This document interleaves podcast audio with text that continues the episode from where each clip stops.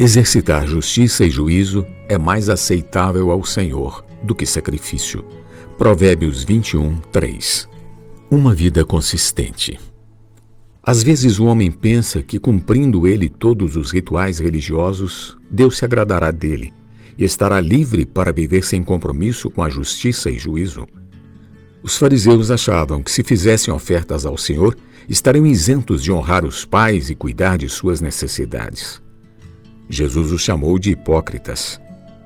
Temos ouvido alguns depoimentos de esposas que reclamam que seus maridos são muito atenciosos com as pessoas no serviço da igreja, mas em casa são bem diferentes.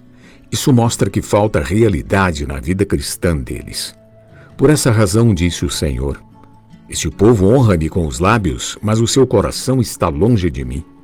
Em vão me adoram, ensinando doutrinas que são preceitos de homens. Mateus 15, 9. Cristo é a verdade. Se vivemos conectados a Ele, invocando o seu nome a todo tempo e recebendo a seiva da videira por meio de Sua palavra, seremos constituídos de toda a realidade divina e a nossa vida será cheia de justiça e juízo. Aleluia.